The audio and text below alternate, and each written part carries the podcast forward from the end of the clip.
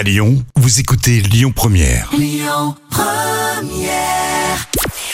Bonjour Rémi, bonjour Jam. Comme tous les jours, on jette un œil aux audiences. La soirée électorale est arrivée en tête hier soir avec plus de 5 millions et demi de personnes rassemblées sur TF1 pour voir l'élection d'Emmanuel Macron. Ça représente 23% de part d'audience.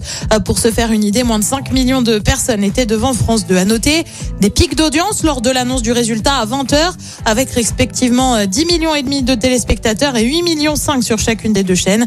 France 3 complète le podium avec une rediffusion de la série Broken Wood. L'actu du jour, c'est TF1 qui est condamné pour diffamation, décision du tribunal de Paris suite à un reportage diffusé en 2019. La chaîne proposait un sujet sur la trace des faussaires avec notamment des témoins qui luttaient contre les escrocs dans le domaine de l'art ou encore du vin. On retrouvait notamment un homme qui a attribué une toile découverte à Toulouse au peintre Le Caravage, sauf que l'authenticité de la toile a été contestée. TF1 est accusé de l'avoir fait passer pour un escroc selon son avocat.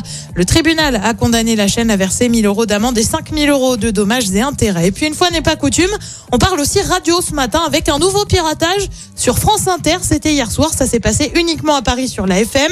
La station affirme avoir été alertée par des tweets. L'ARCOM, l'ex-CSA, a été saisi pour comprendre ce qui s'est passé. Lors du premier tour déjà, la station avait connu un piratage, là aussi uniquement à Paris. Côté programme, ce soir sur TF1 Vacances oblige, c'est Camping Paradis. Sur France 2, c'est la série Meurtre au paradis. Sur France 3, on s'intéresse à Jeanne de Belleville avec Secret d'Histoire. Et puis sur M6, comme tous les lundis, c'est Marié au premier regard et c'est à partir de 21h10.